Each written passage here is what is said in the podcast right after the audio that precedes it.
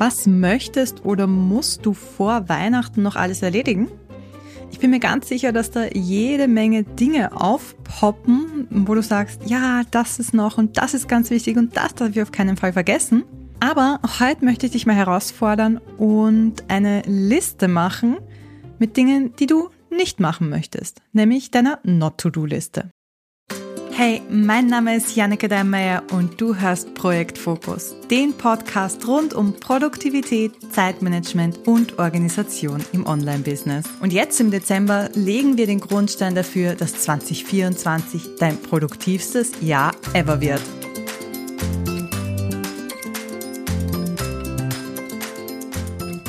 Ich traue mich zu behaupten, dass wir alle wissen, was eine To-Do-Liste ist und wie das Konzept dahinter funktioniert. Wir schreiben Dinge auf, die wir machen wollen. Wenn man bei Google nach To-Do-Liste sucht, dann bekommt man rund 497 Millionen Ergebnisse. Ist ein gutes Zeichen dafür, dass viele Leute sich damit beschäftigen und eben auch wissen oder wissen wollen, wie man sie benutzt. Die Not-to-Do-Liste hat dagegen nur unter Anführungszeichen 7 Millionen Ergebnisse. Also das sind 490 Millionen Ergebnisse weniger. Heißt für mich, ja, dass ganz viele noch nicht davon gehört haben und vielleicht ja auch du.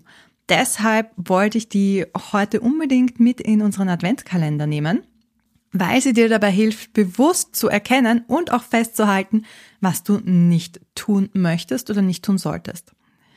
Auf dieser Not-to-Do-Liste sind Aktivitäten, Gewohnheiten, Verhaltensweisen, all das, was uns von unseren Zielen ablenkt und womit wir unsere Zeit oder unsere Energie verschwenden. Das können zum Beispiel Dinge sein wie ständiges E-Mail-Checken, unnötige Meetings abhalten, Multitasking oder das Aufschieben wichtiger Aufgaben. Von vielen von uns ein großer Freund. Warum funktioniert so eine Not-to-Do-Liste jetzt aber? Ganz einfach, weil sie uns dabei hilft, uns auf das wirklich Wesentliche zu konzentrieren. Damit können wir die Selbstreflexion und das Selbstbewusstsein fördern, indem sie uns zwingt, unsere täglichen Gewohnheiten und Routinen erstmal anzuschauen, aber dann natürlich auch zu überdenken und zu hinterfragen, bringt mich das wirklich weiter oder ist das nur etwas, das ich halt mache, weil ich es schon immer so gemacht habe? Und du wirst merken, ab dem Zeitpunkt, wo du siehst, da könnte ich vielleicht mal was anders machen, hast du auch die Möglichkeit, wirklich effizienter zu sein. Weil genau das ist ja auch der Grund, warum wir diesen Adventkalender dieses Jahr haben, um dir einfach mal aufzuzeigen, was es alles für Möglichkeiten und für Routinen gibt, damit du dann einfach auch schauen kannst, okay, was mache ich vielleicht noch anders, was könnte ich auch einbauen und vielleicht ist dir ja auch schon was aufgefallen im Laufe der letzten Tage, was du auf deine Not-to-Do-Liste packen möchtest. Und genau bei dem Teil sind wir jetzt auch, wo du umsetzt. Nimm dir einen Moment Zeit und überleg mal, was du jeden Tag so machst. Wie sieht dein Arbeitsablauf aus? Was für Gewohnheiten hast du?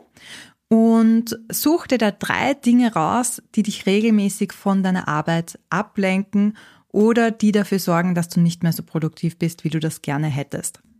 Und das müssen wirklich keine komplizierten Dinge sein. Das kann zum Beispiel so was Einfaches sein wie nicht mehr als zweimal am Tag E-Mails checken oder keine Meetings annehmen, die nicht direkt mit meinen aktuellen Projekten zusammenhängen.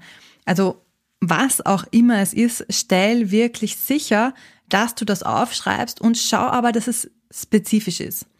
Also ein Negativbeispiel wäre in dem Fall, dass du sagst, ich möchte nicht mehr ständig E-Mails checken.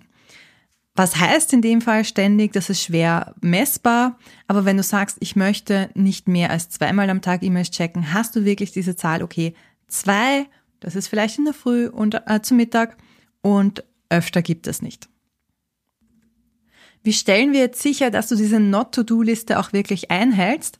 Also ganz abgesehen davon, dass sie eben spezifisch sein soll, ist es wichtig, dass du sie immer bei dir hast. Oder zumindest immer dort, wo du sie siehst. Du könntest deine Liste auf ein Post-it schreiben und das dann an deinem Bildschirm zum Beispiel festmachen. Oder groß auf deinen, ähm, ja, gegenüber auf die Wand hängen, dort, wo du es immer siehst. Das ist das eine, dass du es wirklich immer vor Augen hast. Und das andere ist, dass du dir nicht zu viele Dinge vornimmst.